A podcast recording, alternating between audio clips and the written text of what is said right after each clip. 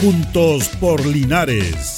Presentado por la Corporación Municipal. Un espacio de interacción para que junto a nuestro alcalde solucionemos tus problemas y los de tus vecinos. Juntos por Linares. Muy buenos días. 11 de la mañana con 5 minutos a través del 95.7 de Radio Ancoa para compartir este programa de día miércoles Juntos por Linares. Estamos ahí en la compañía de don Carlos Agurto de la coordinación. Eh, vamos a conversar varios temas inherentes al trabajo municipal. En estos momentos, en la Oficina de Dirección de Desarrollo Comunitario, DIDECO, el alcalde Mesa, el director de IDECO, John Sancho, están dando el lanzamiento, el vamos al programa Calor en tu hogar, que es segundo año que se efectúa. Eh, esto comenzó el año pasado, este año se ha ampliado a más personas que se les va a entregar un aporte económico para tratar de mitigar un poco, obviamente no va a ser todo, pero mitigar eh, los efectos del frío para calefaccionarse en su hogar. Así que ahí está la primera autoridad. También eh, ayer en la noche se hablaba, eh, el alcalde también, porque el Ministerio de Salud ha manifestado ya eh, con este tema de las medidas en relación a estos altos contagios por las bajas temperaturas. Gracias. de el uso obligatorio de mascarilla en los niños de 5 años hacia arriba en los colegios. Eh, eso empezó, va a ser en forma gradual, eh, pero es obligatorio el uso de mascarilla. Eh, en ese aspecto el municipio va a adquirir, a comprar mascarillas para proveer en los recintos municipales que dependen de los municipios para empezar a entregar estas mascarillas a los alumnos que están en clase y que es obligatorio el uso de mascarilla en los colegios. Además se hace la recomendación por parte de la ministra de Salud de que las personas bueno, esto es voluntario, usted si quiere puede usar mascarilla, pero se hace una recomendación, sobre todo en lugares de grandes aglomeraciones, en el transporte público, de utilizar la mascarilla, eh, que la, la subimos y utilizar durante algún, algún tiempo, pero con este aumento de estos virus se prevé eso. En relación a estos altos contagios que se han efectuado y fundamentalmente que ha afectado a los menores de edad, y siempre los adultos mayores hay que tener cuidado en ese aspecto, el Colegio de Profesores ha manifestado también de extender las vacaciones de invierno. En principio dijeron adelantar las vacaciones de invierno. Recordemos que las vacaciones de invierno son la segunda semana del mes de julio. Estamos casi prácticamente un mes. Eh, y quieren extender ese aspecto. Nosotros conversábamos ayer con el alcalde respecto a ese tema y le preguntábamos porque los colegios municipales dependen de los municipios. Entonces, si era facultad suya de extender las vacaciones de invierno, de, acuerdo a cómo esté este tema, pero él decía, sí la podemos hacer, pero eh, esto tiene que ser aportado con recursos. Porque el colegio de profesores pide eso, pero ellos van a estar, si se amplía esto, se les va a pagar el sueldo igual. Van a tener dos semanas de vacaciones, a lo mejor van a tener una semana más, dos semanas más, pero los sueldos hay que pagarlo igual. Entonces el municipio manifiesta, nosotros eh, podríamos tomar esa medida o tiene que venir una medida del Ministerio de Educación con los fondos respectivos, porque Recordemos que los municipios se financian con alumnos en clase, por eso se le entrega una subvención por parte del Ministerio de Educación. Entonces, no es tan fácil decir, yo no intentamos las vacaciones en invierno porque eso tiene que ir aparejado con un aporte económico para ir tratando de solventar todo lo que conlleva esta situación de la, la el financiamiento en, en educación, que hemos hablado muchas veces, los pueblos están movilizados, hoy día en Santiago también hay una movilización. Entonces, si el alcalde dice, nosotros somos sostenedores, si quieren prolongar las vacaciones, bueno, en la medida que la puede tomar el ministerio, pero tiene que ir de la mano de un apoyo económico. Nos pagan igual la eh, asistencia en clase, pero como van a estar de vacaciones no se los pueden pagar. Entonces, por eso la medida actual es mascarillas. Mascarillas en todos los colegios, de niños 5 años hacia arriba, primero básico en todos los colegios. Así que en, eso está, el municipio va a proveer las mascarillas los diferentes establecimientos educacionales. Ayer una reunión del alcalde con los directores de los diferentes establecimientos, fundamentalmente de la educación media y, también básica, para ir zanjando este tema, esta situación que es media compleja, estamos en una época difícil. Y otro tema también en esto eh, es la poca conciencia que tiene la ciudadanía, porque aquí nosotros somos especialistas en, buscar culpables por todos lados, le echamos la culpa a las autoridades, que en algún aspecto, bueno, tienen una responsabilidad que tienen que asumir, pero también nosotros como personas, como ciudadanos, tenemos que asumir esa responsabilidad en lo que tiene que ver la vacunación. Y siempre, todos los años, se hace una buena campaña local por parte del municipio y del Departamento de Salud en relación a los programas de vacunación. Dejemos de lado el COVID, que ya es un tema que fue a nivel nacional, que todos lo conocimos, pero aún así todavía había gente que no se vacunó, o se vacunó con la primera, la segunda dosis y después no se vacunó más. Recordemos que son cinco las dosis que nosotros eh, nos inoculamos con eso, y la última la bivalente. Entonces, está la campaña de invierno contra la influenza. Y resulta que todavía hay mucha gente que no se ha vacunado contra la influenza. Y lo que dicen todos, bueno, si me voy a resfriar igual. ¿Para qué me vacuno si igual los vamos a resfriar? Todos nos resfriamos. Y el resfriado es parte común de defensa, el defensa que tiene el organismo contra estos virus, porque uno obviamente en el resfriado los vota. Pero eh, la, eh, la, vacuna no es contra los resfríos, es contra esa enfermedad, contra la influenza, que todavía mata personas en Chile, en el mundo, y que mató muchas personas pero a través de esto, de la vacunación, se logró evitar esto y se hace una vacuna anual. Es lo que se piensa, lo que se está estudiando, lo que dicen los especialistas, lo que podría ocurrir con la vacuna del COVID, que sea una vez al año para ir preveyendo este tema de volver estos rebrotes que tanto complicaron a la salud, a la economía y trastornó y trastocó todo el mundo. Entonces, también nosotros como ciudadanos debemos ser responsables, lo que ya hablábamos con la directora, y nos dice que todavía falta eh, el promedio de la vacunación contra la influenza. Eh, están bajos los niveles de vacunación. Nos relajamos, nos relajamos con el COVID, nos relajamos acá y ahora aparecen todos estos virus, sobre todo en los niños menores, y la gente anda complicada porque obviamente es complejo, está en esta época del año con las temperaturas bajas, los virus se mantienen ahí en el aire, entonces nos contagiamos. Así que ese es el tema, ese es el tema puntual que queríamos comenzando a conversar con ustedes. Ahora, justamente en estos momentos se está desarrollando el lanzamiento del programa eh, Calor en tu hogar, que lo va a implementar Dideco. Las personas se pueden inscribir en justamente la oficina de Dideco, ahí en calle Freire, entre Maipú e Independencia, en la oficina del adulto mayor, para ser partícipe de este beneficio. Tiene que estar dentro del 70% de vulnerabilidad. Mucho, la, la, gran mayoría se va a inscribir. Usted vaya nomás, vaya, inscríbase. Es una persona por hogar. Vamos a escuchar al director de IDECO, John Sancho Bichet, que justamente se refiere a este programa con la inscripción de nuestro programa Calor en tu hogar. Este ya es segundo año, el año pasado llegamos a cerca de 4.300 adultos mayores y este año creemos que lo, vamos a superar, tanto por la situación económica ni el país, por las bajas temperaturas, por la situación que viven día a día nuestros adultos mayores de nuestra comuna de Linares y a nivel país. Es por eso que creamos este programa y ayer ya tuvimos cerca de 800 inscritos, eh, hoy día en la mañana también están muchas personas en Dideco, así que los invitamos a que vayan a Freire 452 a inscribirse, es muy rápido, tenemos eh, cerca de, ocho funcionarios que están apoyando ahí con la inscripción para que pueda llegarle lo, antes posible este aporte que se puede haber traducido tanto en la cancelación de la cuenta de la luz, poder comprar carbón, leña, eh, gas, cualquier eh, parafina, cualquier apoyo que, puedan ver que, pueda traducirse en estos 18 mil pesos para poder apalear las bajas temperaturas que estamos ya sufriendo en este invierno. ¿Cuánto duraría más o menos el proceso de inscripción? ¿Es, rápido de acuerdo a la demanda que Eh, sí, el proceso de inscripción no dura más de media hora, don Julio, y lo estamos esperando con agüita caliente, un cafecito, un tecito ahí en la mañana porque sabemos que salir a temprana hora, nuestros adultos mayores son muy eh, cumplidores con el horario, así que van muy temprano en la mañana, así que los estamos esperando ahí con, un, café, un té para, para poderlo recibir mientras eh, dura este proceso de inscripción, que es muy corto, no es más de media hora, donde sacamos una copia de su cédula de identidad, su registro social de hogares para poderlos tener ahí.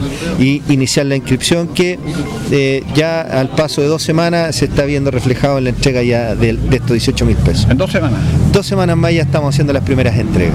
Muy bien, invitamos entonces a la gente, más o menos, ¿cuánto dice usted que piensan llegar en este programa? Yo creo que vamos a llegar a las 6.000 personas inscritas. El año pasado fueron 4.300, don Julio, pero ya con la proyección del primer día, que fueron ayer cerca de 800, creemos que vamos a pasar. Y esto obedece también a que al conocimiento ya de segundo año del programa, mucha mayor cantidad de personas saben la situación económica a nivel país, está, vemos mucho adulto mayor que tiene que optar mes a mes si sus recursos los gasta en alimentación, en arriendo, en medicamentos. Son situaciones que, que complican, que duelen mucho ver y es por eso que estamos creando este tipo de programas para poder ir en ayuda de ellos.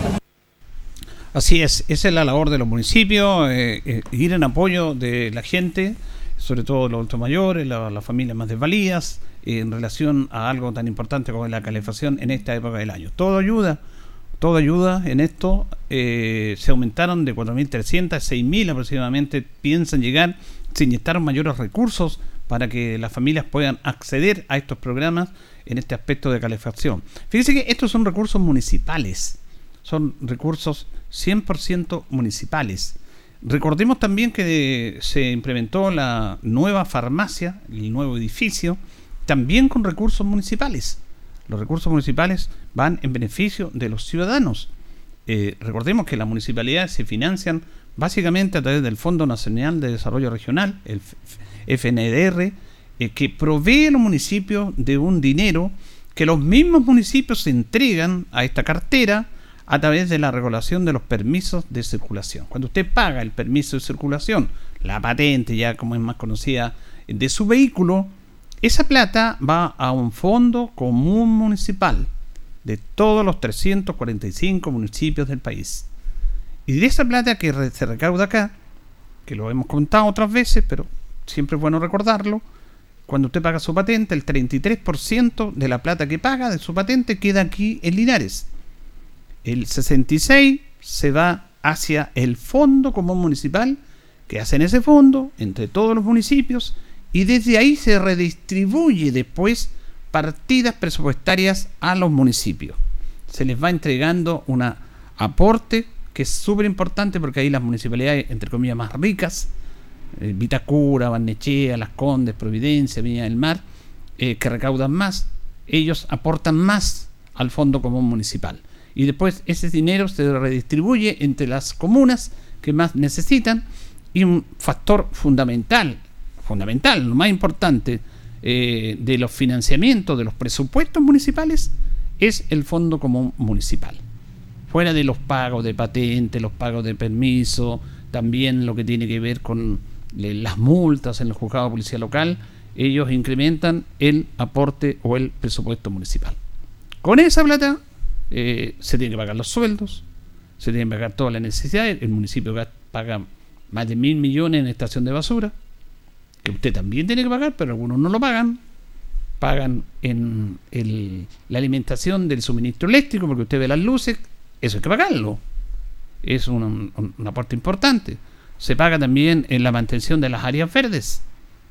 Eh, toda esa plata se va ahí y queda un remanente que tiene que ver con eh, que esos dineros vayan a la Junta de Vecinos a través de las subvenciones que piden muchas juntas de vecinos, aporte todos los trabajos que se hacen en calle, los semáforos, la reparación de calle, todo el movimiento de los vehículos municipales que tienen que tener benzina, que tienen que tener petróleo, que a veces se echan a perder, que hay que comprar repuestos, que la oficina de seguridad, muchas oficinas de seguridad se han implementado de muy buena manera, aumentado la cantidad de vehículos, de personal, para estar trabajando ahí también y que ha sido un impacto importante, aunque algunos siempre lo minimizan. Todo eso es plata.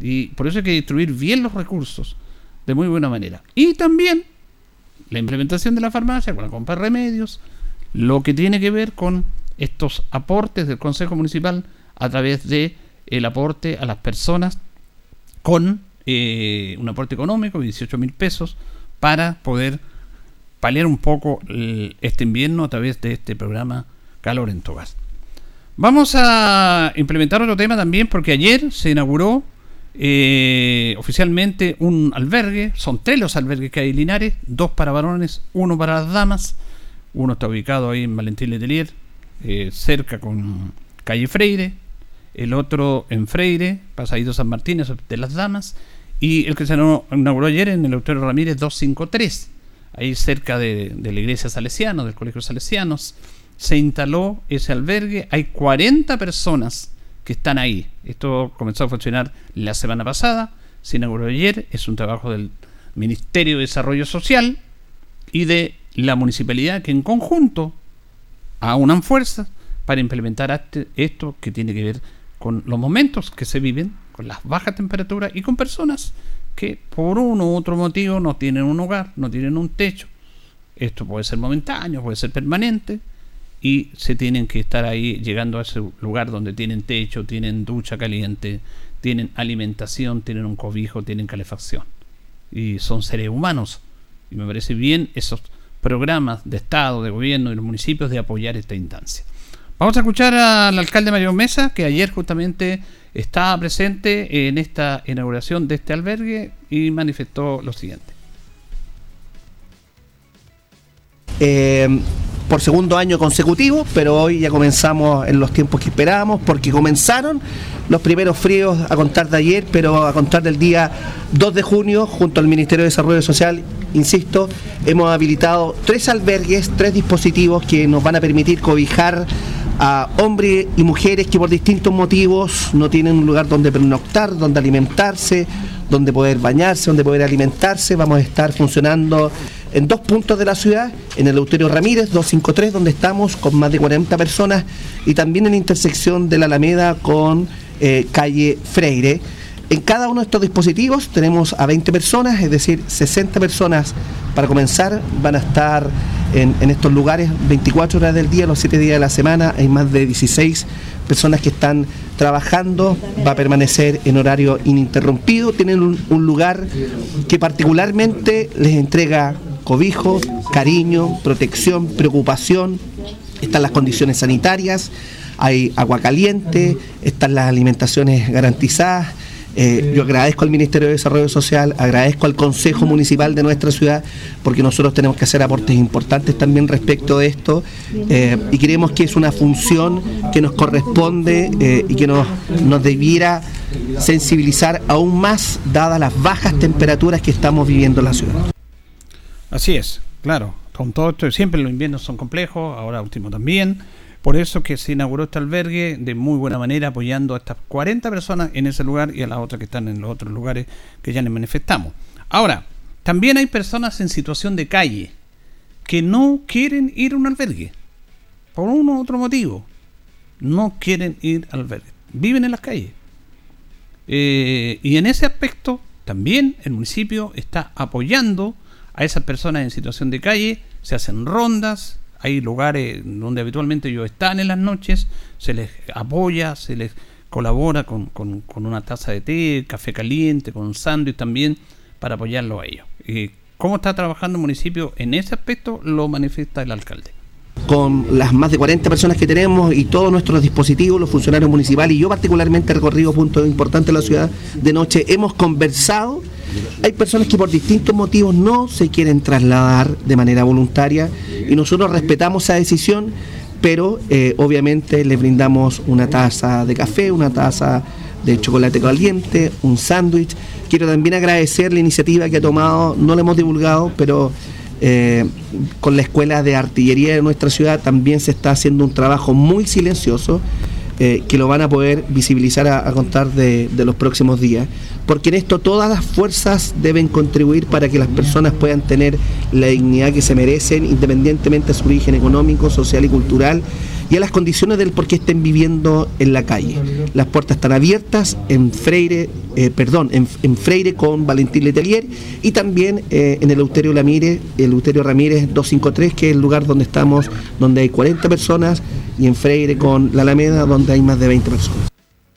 Bueno, eso pasa y fíjese que aquí todos tenemos que hacer un aporte porque yo sé que hay muchas personas y agrupaciones que apoyan a las personas en situación de calle. Claro, ahora hay un, hay un seco también, hay una problemática con la delincuencia, que la gente está un poco complicada. De repente en su hogar de vez en cuando le golpean la puerta y están pidiendo algo, pidiendo alimento. A todos nos han golpeado la puerta de nuestras casas para pedir un aporte. Pero ahora la gente ya no quiere abrir, porque obviamente estamos en un, en un tema de seguridad y usted no sabe si se va a encontrar con una persona que realmente necesita algo, que siempre va a ser así, usted le puede aportar, o se va a encontrar con otra persona que viene con otra con, otras actitudes que no corresponden, entonces por eso la gente no abre las puertas ahora. Y es entendible, absolutamente entendible. Usted no sabe lo que va a tener al otro lado de su casa. de su puerta. Por eso eh, también, independiente de eso, eh, hay gente que igual sale y colabora. Gente anónimamente. Personas y agrupaciones que se juntan, colaboran, reúnen unos pesos y van y le dan café, le dan té, le dan sándwich a esas personas, le llevan frazada, algo ropa, por esas personas que viven en situación de calle. Este es un tema más sociológico para analizarlo, por qué a la persona le gusta vivir en la calle. Yo una vez me acuerdo que me encontré ahí en, en, la plaza frente a la catedral con un joven que estaba haciendo malabarismo y me puse a conversar con él. Me puse a conversar con él y yo me saqué la y me dijo, no, me dijo yo, yo soy del sur y ando por todo Chile. ¿Y dónde vive? Vivo en la calle. Pero ¿cómo en la calle? En la calle. Vivo en la calle. Eh, decidí, por tema propio, vivir en la calle. Son, son, personas que eligen su modo de vida. ¿Y cómo te ganan la vida? Con esto hago malabarismo, hay gente que me apoya, hay gente que me ayuda, eh, nunca me ha faltado para comer, eh, andaba con su perrito, siempre fiel ahí, y el, niño hacía malabarismo y recibía sus monedas, dijo, estoy aquí una semana en Linares, después me voy para Talca, después me voy para el norte. Y, vive ahí, ese es su modo de vida. Y él no era un tema de pelea, no, eligió vivir así. Es una opción de vida. A veces las personas que están en la calle tienen que ver con derivaciones de problemas en la casa, problemas familiares, de poca comunicación, y para qué vamos a hablar, todos sabemos cómo pasa, qué pasa eso.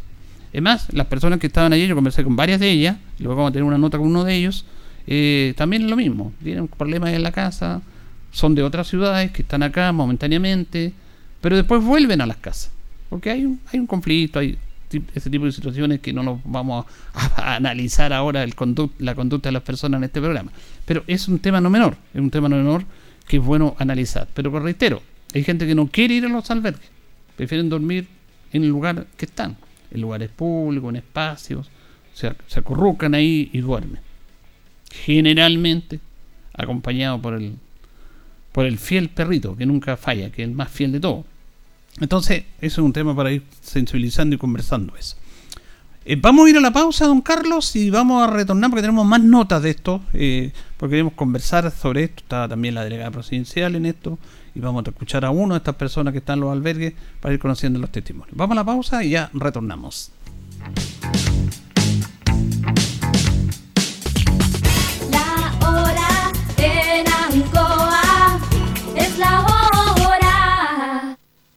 Las 11 y 28 minutos. No te pierdas esta oportunidad única de Amesti. La cocina de combustión lenta Alegra ahora tiene descuento de 200 mil pesos. Búscala en amesti.cl y en las mejores tiendas hasta agotar stock. Amesti, calor sustentable.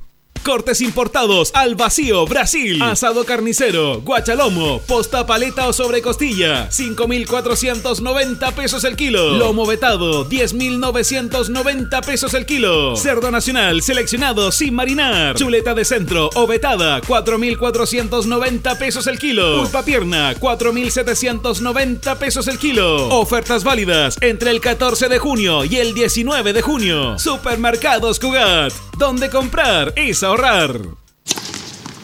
Hola, soy Nico Mazú y te recomiendo visitar Independencia, porque ante cualquier dificultad, Independencia te apoya. Si te falta completar el ahorro para postular al DS19 en Parque del Sol de Linares, Independencia te apoya con 100 UFs en el modelo Lima para que vivas este gran proyecto. Vamos que se puede, vamos con Independencia. Ruta 2000. Muévete rápido, cómodo y seguro. Muévete con la calidad de Ruta 2000, la flota más grande de la región. Súbete a un Ruta 2000, la mejor opción. Rapidez, seguridad, cordialidad. Ruta 2000. Llámanos al 73 2 21 2000. 73 222 2000, 73 222 2001, 73 233 0911. Prefiera Ruta 2000. Ruta 2000. Elígenos porque simplemente somos los mejores. Llegó a Linares la señora Elena, orientadora, consejera tarotista con estudios en Europa y Centroamérica Ella le garantiza soluciones a problemas de pareja. Hace todo tipo de trabajo en forma absolutamente confidencial. Se cancela después del resultado. Confíe en la seriedad, responsabilidad y profesionalismo de la señora Elena. Atiende de lunes a viernes en su domicilio particular. Solicite su hora al más 569 63 88 49 24. Protege a quienes más quieres. Ayúdanos a evitar accidentes por conexiones irregulares que puedan afectarte a ti y a tu familia. El hurto de energía perjudica la calidad del servicio, produciendo intermitencias de voltaje, corte de luz y hasta incendios por sobrecarga, y expone a quien manipula la red por descargas eléctricas a consecuencias fatales. Reporta el hurto de energía anónimamente en www.luzlinares.cl. Luz Linares. Con más seguridad, sembrando energía. CGE estamos comprometidos contigo. Si eres un paciente electrodependiente o tienes un familiar en esta condición, regístrate en www.cge.cl. Podrás acceder a los beneficios definidos en la ley y contar con una atención personalizada a través del número exclusivo 800-203-180. Recuerda el número 800-203-180 y no olvides registrarte en nuestra página. CGE, entregamos energía. La Municipalidad de Linares y el Teatro Regional del Maule le invitan a usted y familia a la presentación del concierto de cámara de las obras de Felix Mendelssohn y Joseph Hind con la Orquesta Clásica del Maule este viernes 16 de junio a las 19.30 horas en el Teatro Municipal. Disfrute del mejor repertorio de estos clásicos de la música universal en un concierto excepcional de la Orquesta Clásica del Maule bajo la dirección del maestro Francisco Rettig este viernes 16 de junio, desde las 19.30 horas, en el Teatro Municipal de Linares. Entrada liberada. Retire desde ya sus invitaciones en la boletería del teatro o en la Casa de la Cultura Margot Loyola Palacios. La música y la cultura más cerca de ti. Financia Gobierno Regional del Maule y Ministerio de las Culturas, las Artes y el Patrimonio. Linares, un mejor lugar para vivir. Cultura Emprende. Todos los miércoles de 4 a 5 de la tarde. Sobre las últimas tendencias en tecnología, innovación, marketing, ventas y crecimiento personal. Dirigido a toda la comunidad de emprendedores de Linares y la región del Maule, cuyo propósito es que sus negocios crezcan y evolucionen. Escúchanos por la 95.7 Radio Ancoa.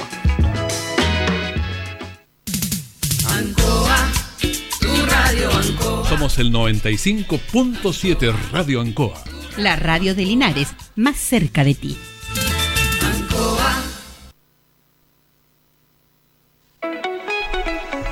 Bien, retornamos.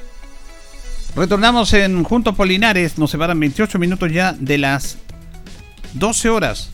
Es decir, las 9 de la mañana. del mediodía.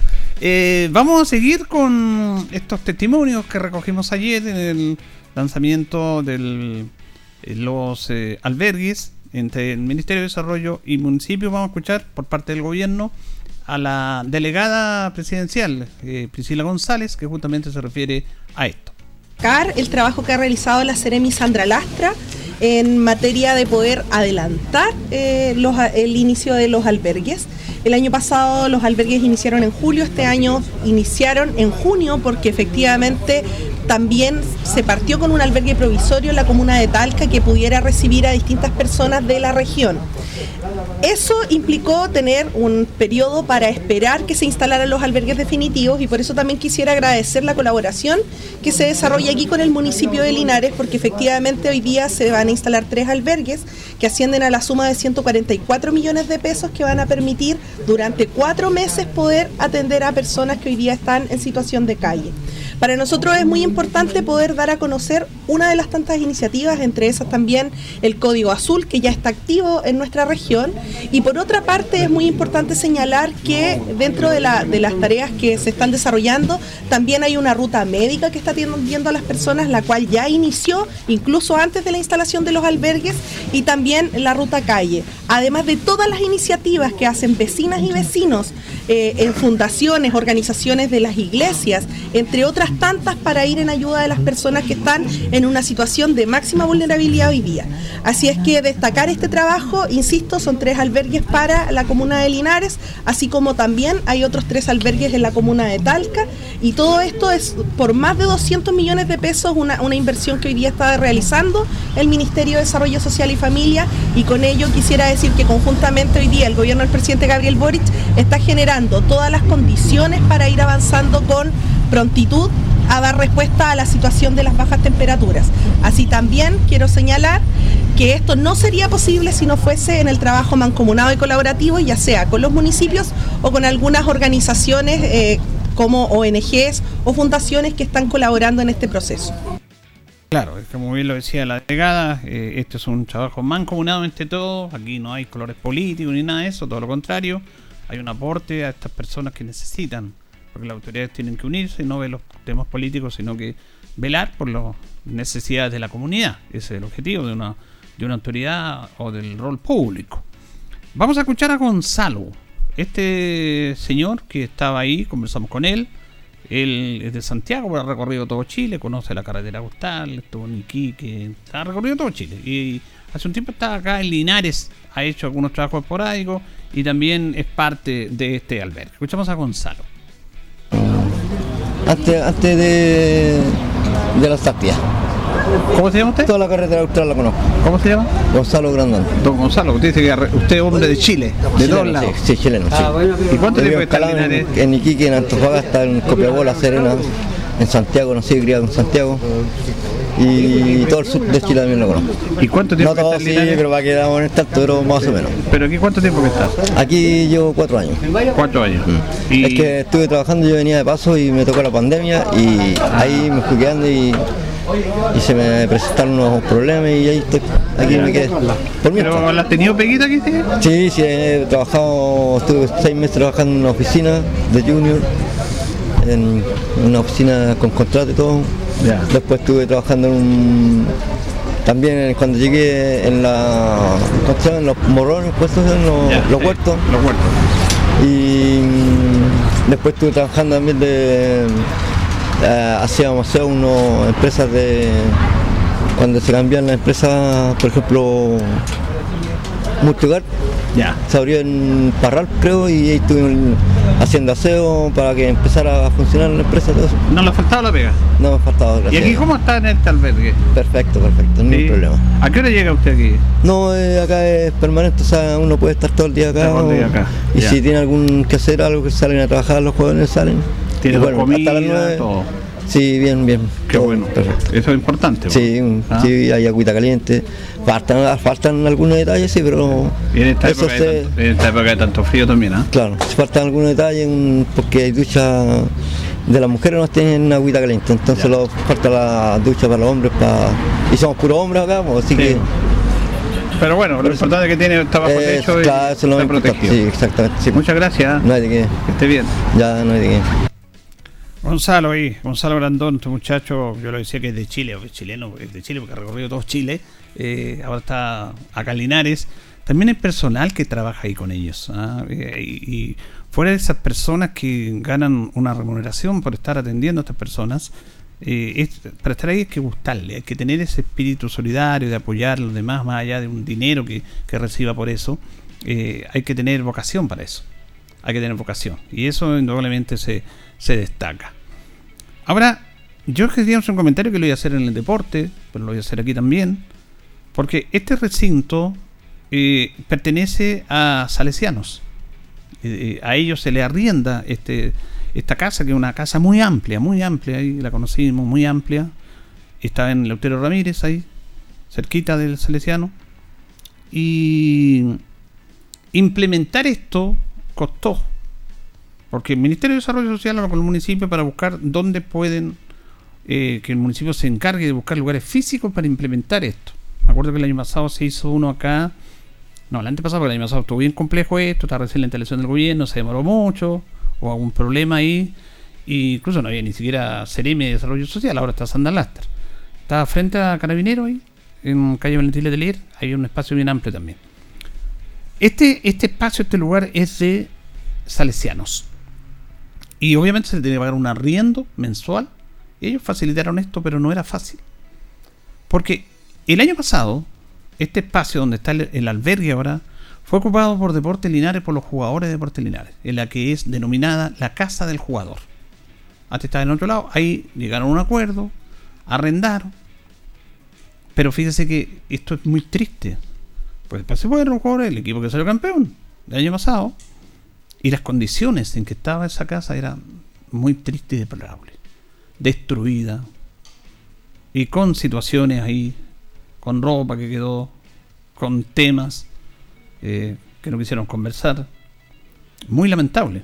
Entonces, cuando tú estás ocupando un espacio que te entregan gratuitamente, como se lo entregaron los jugadores de Deportes Lineal el año pasado, y te vas y lo dejas, no como tú lo recibiste cuando llegaste ahí, sino que lo dejas destruido, tanto así que el municipio tuvo que hacer una inversión para mejorar, para reparar lo dañado, para que pudiera ahora servirle a estas personas en albergue, estas, personas en situación de calle. Entonces yo digo, ¿cómo? ¿Cómo pueden entregar de esa manera un lugar que les sirvió de cobijo? Porque estos jugadores no eran de aquí, venían de afuera, donde comían, lo alimentaban, comían, le daban un techo, y resulta que cuando se van, se supone que deberían entregarlo en las mismas condiciones que ellos llegaron ahí para cobijarlo, pero está destruido. No voy a dar los detalles, pero se tuvo que hacer una inversión para dejar como corresponde un lugar que no quedó como lo recibieron los, la gente de Deportes Linares. Yo no estoy diciendo este otro. Hay- En un grupo, como tanto, hay siempre distintas personas. No todos hicieron ese daño, pero hubo un daño. Hubo un daño que indudablemente eh, eh, hace mal. Que habla obviamente de las conductas que debemos tener todas las personas y que lamentablemente el nombre de Deportes Linares quedó mal porque después seguramente, bueno, ahora no hay casa de jugador, pero a lo mejor en un momento puede haber una casa de jugador y claro, dicen, no, no la arrendamos a Deportes Linares. Antes era, se acuerda, porque no pagaban. Bueno, el año pasado pagaron. Pero lamentablemente, los jugadores que estuvieron ahí, que fueron parte de esa casa del jugador, no estuvieron a la altura, no del jugar, sino que del comportamiento mínimo que debemos tener los seres humanos, que es cuidar nuestro lugar donde nos cobijan. Porque eso pasa, ellos no pagaban arriendo nada, los cobijaron ahí, les buscaron un lugar, les buscaron un espacio. Y lamentablemente eh, pasó lo que pasó. Entonces esa casa estaba a disposición ahora para un albergue, pero se tenía que hacer las reparaciones, porque no estaba en condiciones, había daño, tuvo que limpiarse. Y ahí, ahí el municipio eh, tuvo que intervenir. Y bueno, afortunadamente se intervino, se trabajó, se invirtió. Y está en condiciones ahora para estas personas. Pero eh, no debería haber sido así. Sería haber entregado porque si se entregó esa casa, se tiene que haberse entregado tal como se recibió. Y aquí no es un problema de los dirigentes, es un problema de los jugadores nomás, porque las cosas hay que decirlas. Y lamentamos esa conducta que motivó que el espacio que ellos tenían lo entregaron no como lo habían recibido. Y por lo tanto, para que llegara esta gente ahora en situación de calle, se tuvo que invertir, se tuvo que arreglar, se tuvo que limpiar para poder habilitarlo y para que estas personas tengan un espacio. Eso no sé pues, cómo no lo podemos mejorar. ¿Cómo se puede mejorar eso? Es- es- viene todo de, de- uno, pues, de la persona, del comportamiento. No sé si llamarlo educación o buenas conductas, no sé cómo llamarlo, pero eh, es así, es así. Eh, queríamos hacer esa, esa situación. Bueno, hemos estado hablando de uno de los impactos importantes que, que se quiere hacer a través del trabajo municipal, que es eh, la conectividad, la prolongación de calle Rengo para poder eh, conectar y hacer una vía de conectar allá al sector de la Pablo Nerúa, a la entrada de Linares. Eh, esto ya va en marcha porque el diario oficial publicó esto el viernes 2 de junio de este año, la semana pasada. Dice Municipalidad de Linares inicia estudio de expropiación que señala con el número 2788 del 23 de mayo y habla de los memorándum, de todo este tema, de la, de la asesoría, de las situaciones, de la ley que permite esto. Por lo tanto, y se inclina el estudio y se va a iniciar el estudio de expropiación con el objeto de analizar y continuar, en su caso, con la expropiación de las fajas de terreno que afecta justamente a esta utilidad pública. Son 800 metros de extensión, 30 metros de ancho, en el lugar que todos conocemos como Punto Cuella. Y ahí se va a efectuar esto, ya empezó, porque esto tiene que... Hay una intención, como lo decíamos, hubo reuniones con la Sociedad Protectora de la Infancia, que son los dueños de estos terrenos, lo hemos hablado acá en este programa, el alcalde viajó a Santiago, costó un mundo conversar con estos señores, con la directiva, eh, todas estas personas que están ahí son personas de alto rango, de buen nivel económico, y ellos este terreno lo, lo recibieron donado de la familia Cuellar. Todo han sido donaciones. Primero la señora Ángela Vázquez, después lo entregó la familia Cuellar, la familia Cuellar donaron la Sociedad Protectora de la Infancia, para apoyar justamente a los niños eh, en, construir lugares para niños, apoyo, jardín infantil y todo eso. Y, pero ese terreno es de ellos y, bueno, habló el alcalde para ver la opción y ellos si podían facilitar eso, según se decía que por un tema legal, por ser donación, no se podía donar, pero se, no, tampoco se podía comprar, tampoco se podía vender. Entonces estábamos ahí en una camisa de siete fuerzas, que nadie podía hacer nada. Y al final se llega a la última instancia, lo que nadie quiere, que es la expropiación. Y cuando hay una expropiación por un bien común, se tiene que hacer. Eso lo dice la ley. Eh, en muchos casos. Ahora se va a empezar, ojalá que se empiece este trabajo de la eh, el trabajo de la circunvalación del trabajo de Maipú, General Espinosa, toda esta, toda esta franja, y en Maipú va a haber un paso bajo nivel, y toda esa zona que estaba ahí eh, se va a tener que desaparecer. Pero ahí, lo que estaban los, ahí estaban las pérgolas, me acuerdo. Eh, eso desaparece. Pero el Estado tuvo que pagarle a esas personas para expropiar esos terrenos. Se le paga. No es que ellas salgan y se van. Salen por un bien común, por la ley, pero ellos reciben un dinero respecto a eso. Lo que es la, expropiación. Eh, por eso es que nosotros eh, estábamos viendo esto y ya al menos oficialmente en el diario oficial eso ya está publicado. Está publicado. Eh, y eso es bueno. Es bueno. Ahora se empezó todo, todo el aspecto de el camino legal. Porque hay, este es un camino legal que es complejo. Y una vez que se resuelva por parte de la justicia, se tiene que empezar la expropiación. El municipio tiene que pagarle a estos señores y se empezarían los trabajos de la conectividad de la prolongación de Calle Ringo hasta Villa Pablo Nerú aproximadamente ahí va a salir esta que son una franja de aproximadamente 800 metros de longitud por un ancho de 30 metros y ahí obviamente va a ser un impacto tremendo para Linares porque ahí tendríamos otra salida, otra entrada, se descongestionaría lo que es la avenida León Busto. Así que bueno, ojalá que resulte eso, pero al menos ya comenzó, porque todo tiene un comienzo, obvio, todo tiene un comienzo y esto tiene que ver con aspectos legales que ya se publicó en el diario oficial y se hace todo este proceso que debería durar de aquí a fin de año. Puede ser más, puede ser menos. Y una vez que se resuelva esto, se cancela y se empiezan los trabajos. El municipio tiene los dineros para cancelar esto. Así que vamos a estar atentos a esta instancia. Vamos a compartir una nota con el alcalde Amino Mesa con otro tema que interesa a la comunidad, que tiene que ver con Llanza. Se reunió con el ministro de Vivienda, el lunes en Santiago. ¿Y ¿Qué pasó en esa reunión? Escuchamos al alcalde Mario Mesa. Pero el camino a la eternidad y el camino al cielo está bueno, está lleno de buenas intenciones. Yo le pregunté al ministro, ministro, de las 30 hectáreas ya se han vendido 5. Nosotros queremos que se desarrollen conjuntos habitacionales por parte del Ministerio de Vivienda y Urbanismo ya se han vendido 5, lo que yo anticipé en su momento, no nos creyeron, quedan 25 por vender y ojalá que el Ministerio de Vivienda y Urbanismo este año pueda comprar las 25 hectáreas restantes. Primero, para desarrollar proyectos inmobiliarios.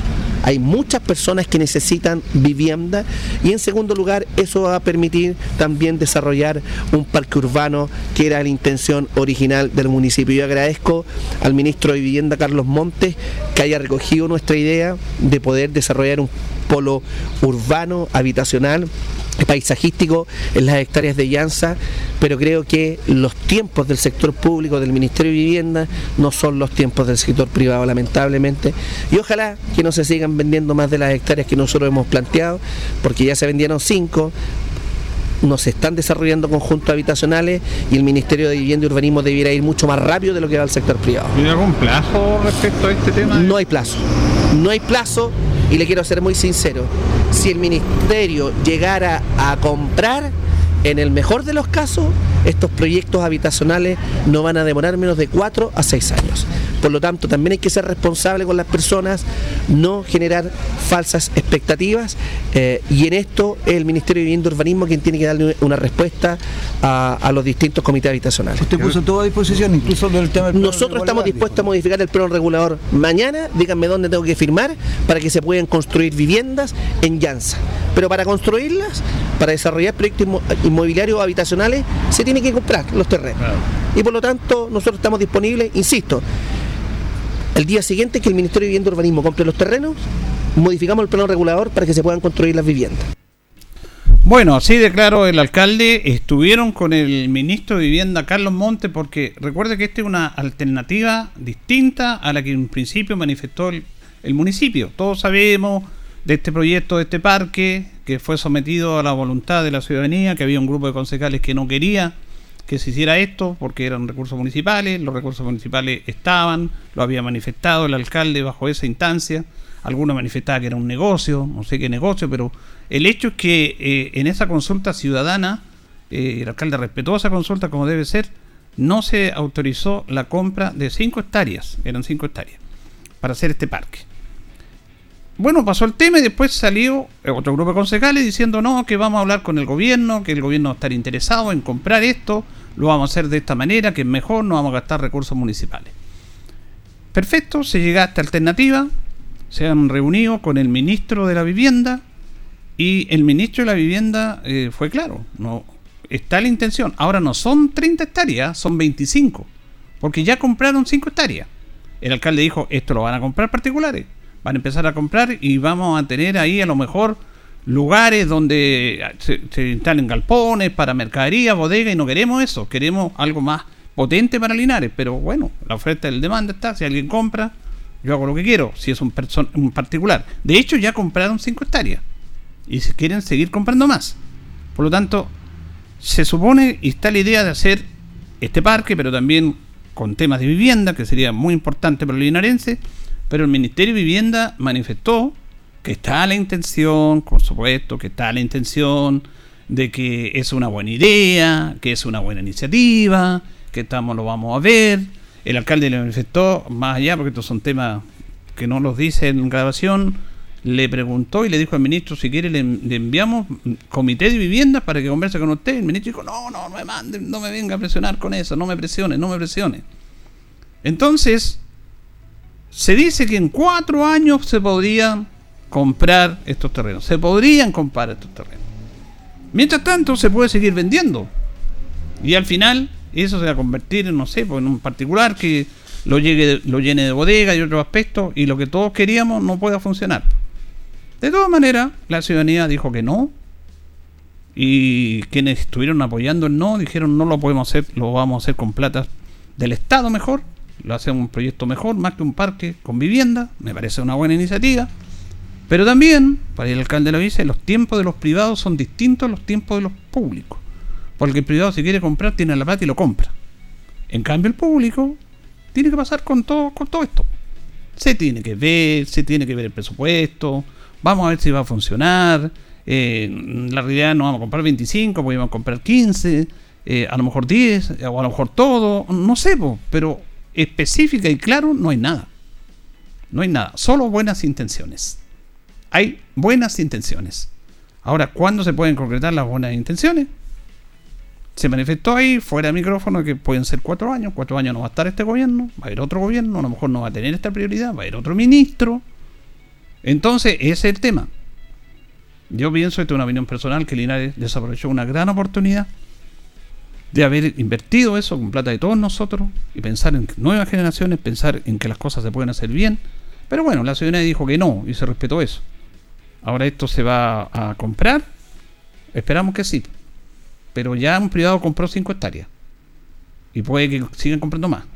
Ahora, ¿en qué va a ocupar el privado eso? Tema de él, si él la compró. Entonces se desperdició una muy bonita oportunidad. Esperamos, esperamos que el Ministerio de Vivienda y el gobierno con alguna institución, como dicen, vamos a comprar esto, no si va, el gobierno va a comprar esto, el Estado. No hay nada seguro. No hay nada seguro. Bueno, eso es parte de lo que, de lo que pasa ahí.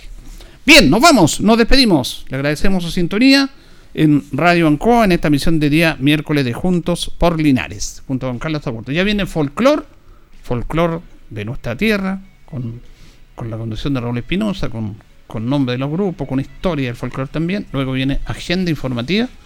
Y luego viene a nivel nacional que se informe el diario de cooperativa. Esa es la programación de Radio Ancoa. Nos despedimos, que estén bien.